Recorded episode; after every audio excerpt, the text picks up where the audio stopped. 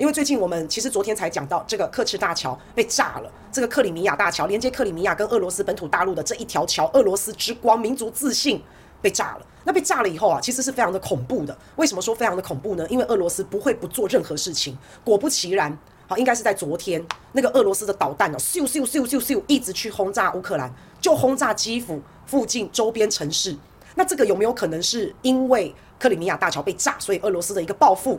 一个反击啊，那不晓得，因为到目前为止，我们都不知道这条克里米亚大桥到底是谁炸的，我们都不知道。俄罗斯说一定是乌克兰的情报机关的特种部队干的，那乌克兰说不是我，一定是你俄罗斯自导自演。那还有一种可能呢，因为现在这条桥被炸了之后，据说是一个卡车爆炸，那这个卡车的车主找到了，仅仅二十六岁，但是这个卡车的车主人根本就不在。国内他的人在国外，那他这个卡车平常都是借给亲朋好友在开，所以现在状况非常的复杂。那不晓得到底凶手是谁？就像北溪一号、二号被炸到现在，也不知道凶手是谁，依然是一个谜。所以也有可能是乌克兰，也有可能是俄罗斯，也有可能是第三方，不知道是谁都不晓得。好，那可是啊，我个人认为啊，北溪一号、二号那个天然气管道被炸，是俄罗斯的几率比较低啦。好，因为那个对他来说一点好处都没有，他还要靠这个管道赚钱。他如果不想要卖天然气给欧洲，但他关掉就好，他不需要把它炸成这样，诶，不需要这样。好，所以正常逻辑来讲啊，那我们就不知道了。但是克里米亚大桥，诶。我也不好说嘛，自导自演有可能是乌克兰做的，有可能是第三方不知道谁做的，也有可能啊。那我真的就等待静待，好不好？那可是克里米亚大桥这条桥大家都知道，我们昨天讲过了，这个是普丁下令建成的，这个是俄罗斯的民族自信、民族荣耀，而且这个有连接克里米亚跟俄罗斯大陆，这个对克里米亚人来说，情感上面觉得哦，我跟俄罗斯是一起的，有一个连接嘛。二零一八年这条桥在部分通车的时候，普丁还很帅气的驾着卡车。非常的风光，在这条桥上面奔驰着来庆祝，非常的荣耀。好，那所以如果是俄罗斯自导自演，他炸毁了他自己的民族荣耀，这好像也感觉有点怪怪的哈。那反正最近啊，乌克兰呢大反攻，取得了很多的胜利，一直不断的把失土收复，把俄罗斯打得节节败退。乌克兰现在口气很大，还说在明年二零二三年之前，一定要把克里米亚整个都夺回来，啊，不再给俄罗斯了，整个要。被乌克兰他们要把它夺回来啊，那我们就不晓得到底是什么回事啦。反正谁都有可能去炸这条桥，就不知道真相到底是什么，也不知道。那大家都希望赶快知道真相。这个真相哈，每一个人都想知道。就像大家对雅儿的事，也很想知道到底是谁，到底是谁盗照片，他的动机是什么，大家都很想知道，对不对？现在这个桥炸毁了，那不管是谁做的，可是后面的一个代价都要付出非常非常的大。那现在俄罗斯屡屡败退，被乌克兰打到一直退一直退。虽然俄罗斯拿下了乌克兰的四个州，可是呢，在战场上面，目前俄罗斯是一直在失利的状态，态势真的不好。然后桥又被炸了，那现在俄罗斯也不是吃素的，他也会要大反攻嘛。你乌克兰要大反攻，你俄罗斯也会要大反攻嘛。所以这些攻击，那包括俄罗斯已经真的把那个炸弹一直投投放，听说投放了六七十枚哦。嗯，所以这些攻击。都是酝酿更大的战争风险，确实是这样。那大家也都很担心，俄乌战争会不会朝向更悲剧的地方发展？啊，我们也不知道。可是啊，这个世界上没有任何事情是可以尽如人意的，没有任何事情是可以尽如大家的意思的。不可能你五甲够五俩，所有好事都发生在你一个人身上。你不可能赢者全拿，不可能胜者通吃，短暂可以。短暂你可能赢得选举，你可能大获全胜，但是在未来你也要小心遭遇不测。所以所有的事情都不是这么的像你想象的，一定会全部都如你的意。那大家在这个过程当中，在生活上也好，在看这个战争也好，那就是要不断的妥协，不断的沟通，不断的向前走，不断的向前看。那像现在俄乌战争完全没有妥协的空间，完全没有回旋的余地。乌克兰也放话了。他说他在战场上节节的胜利嘛，所以他也放话了，二零一三要把克里米亚收回。嗯，二零二三啊，sorry，我讲错了，那就要小心啊，小心什么？你一下子觉得很厉害，自己很嚣张，自己头很大了，自己了不起了，在战场上面节节的这个得利，那你也要小心假定弄破话，你也要小心吃太快把碗弄破了。有没有可能现在乌克兰你的布局有没有可能太操之过急？有没有可能俄罗斯你的进攻也太猛烈，导致现在完全没有余地，完全没有空间？完全不可能有和平的迹象，那这个样子大家就都要很小心了嘛，是吧？而且最近啊，这个俄罗斯战前换将，这个是兵家大忌诶。这个俄罗斯现在在对乌克兰进行特别军事行动，他们的总指挥官在最近竟然换了耶，这个换了一个什么一九六六年的一个有陆战经验也有空战经验的一个陆空的将军。在前线打战过、战功彪炳的一个这个将军啊，这个将军在叙利亚也担任过高级的前线的军官的指挥，好，所以经验非常的丰富。可是怎么会在战前换将？怎么会临阵？人家都说临阵脱逃嘛，你怎么会在临阵换将呢？表示什么？表示俄罗斯打得很糟嘛，表示俄罗斯快打不下去了嘛。所以临阵换将，看看会不会换一个人，换一个新气象，看看会不会换了一个指挥官，看看可不可以给民心、军心士气提振一下，会不会给这个战场上节节败退、节节失利，会不会带来一些希望、一线曙光，找回一点点面子？好，所以就换将了。换了将军以后呢，开始俄罗斯就对乌克兰狂轰猛炸，这就换换将之后所这个就做出来的一些一些重大的一些转变嘛。所以你也可以看到哈，换了一个将军。然后这个将军他在战事上面的一些策略也是完全不一样的哦。好，那就对了基辅，还有对乌克兰的一些展开了全面的一个进攻，一个导弹的袭击嘛。那有没有可能是因为你先炸了我的桥，所以我开始在袭击你的城市？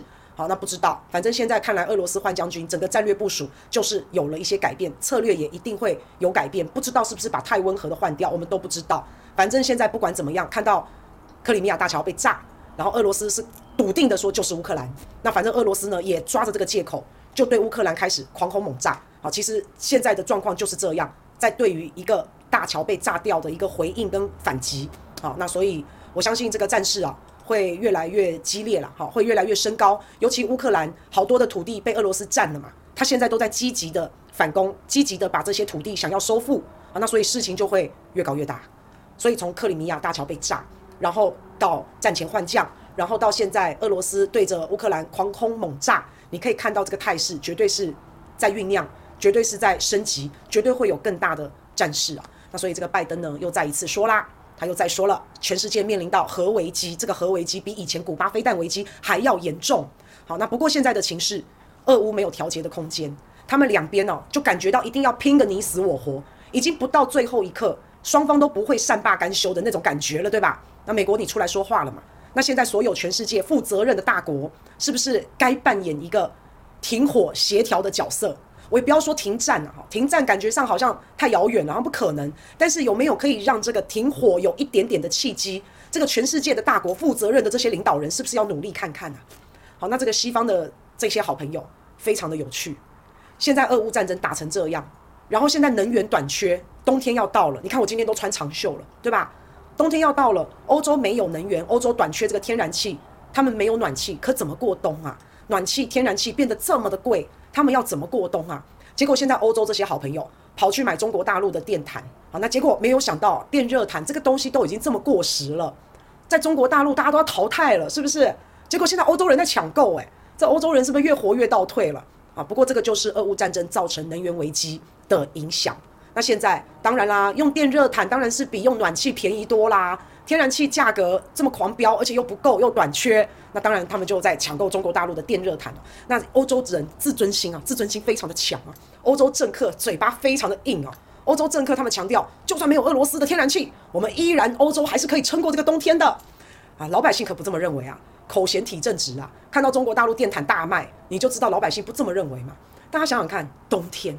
寒风刺骨，寒风凛冽，那个那个风哦，真的是会吹到你身上，真的是会让你骨头很痛的那一种。那你说白天就算了，晚上要睡觉了，看看那张冰冷冷的床，看看那一张刺骨的床，我的天哪，谁躺下去，谁知道那个感觉啊？好冷哦，我想到都觉得好冷哦。有一张电热毯铺在那边，一钻进去的时候，哇，热烘烘的，暖烘烘的，你知道吗？那是一整天最幸福的时刻呢。啊，所以欧洲老百姓为了要自救。赶快从中国大陆买电热毯啊！现在抢购中国的电热毯已经成为了欧洲人最后的倔强。你就说我不知道你们怎么选啊？在钱包、在电暖气，还有在在钱包、在电热毯，还有在尊严这三者之中，我相信欧洲人最终选择了电热毯、电暖气、电磁炉啊！这大宝贝太好用了，是不是？可是大家要小心电热毯这个走火失火的问题哦，这要小心哦。那欧洲人现在还发生一件很有趣的事啊！他们现在放假没事，放假没事去捡木材，去砍树木，为什么呢？拿回家里烧，保暖啊，取暖。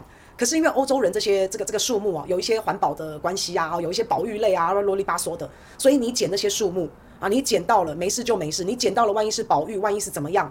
那现在在这个欧洲的警察局里面呢，这种捡到木材，然后捡或是砍了木材，然后犯法违法这种案子是在攀升当中的。那英国还有一个议员呢，他也很有趣啊，他上节目告诉大家，他的保暖抗能源危机的小妙招，就是他把铝箔纸放在他们家电暖器的后面，他说是这样子的话，保证你全家温暖。然后他在上这个节目讲这一席话的时候，这很像我们台湾陈时中争口罩。哎，他在讲这席话的时候，这个英国的议员，你知道那主持人脸非常的尴尬，两手这样子插着头，感到非常的痛苦，不知道如何接话，整个就是个无言。啊，那这一席话呢，真的是白痴到了极点啊。那这一席话不但让主持人非常的无言，英国人民也非常的生气。英国网友说，不要再请这一种政治人物上节目了，他们讲的话我不想听，因为这些人叫做脱离现实。好，那所以我跟大家讲啊，一个很有钱的人，他肚子他都吃得饱饱的，他的食物非常的充足。基本上呢，他看到没有饭吃的人，他不不一定会分他的饭给这个穷人吃，他可能会告诉这个穷人，你要少吃点，好，肚子饿是吧？少吃点，他可能会这样，这就是不懂得民生疾苦嘛，啊，这个就是这个意思嘛。那反正现在很尴尬啦，啊，请问一下，中国的电热毯里面好像有新疆棉哦，啊，就有新疆棉，要不要买啊？还是你们宁愿冻死？也要维护尊严跟谎言呢？还是说欧洲的好朋友，你们要老老实实的选择抱着中国大陆的电热毯，然后说实话，告诉大家，其实新疆没有种族灭绝。好尴尬，好尴尬，真的好尴尬。现在就是你们自己做的决策，导致现在如此的尴尬，是吧？还煞有其事的要在那边表决，抵制，抵制，抵制新疆，抵制，还不买中国电热毯，对不对？都快死了，还在还在做这种这种挣扎。那这大家看起来怎么样？很好笑嘛，就就觉得很好笑嘛。你明明就已经都要过不下去了，然后你还在那边还在那边为了面子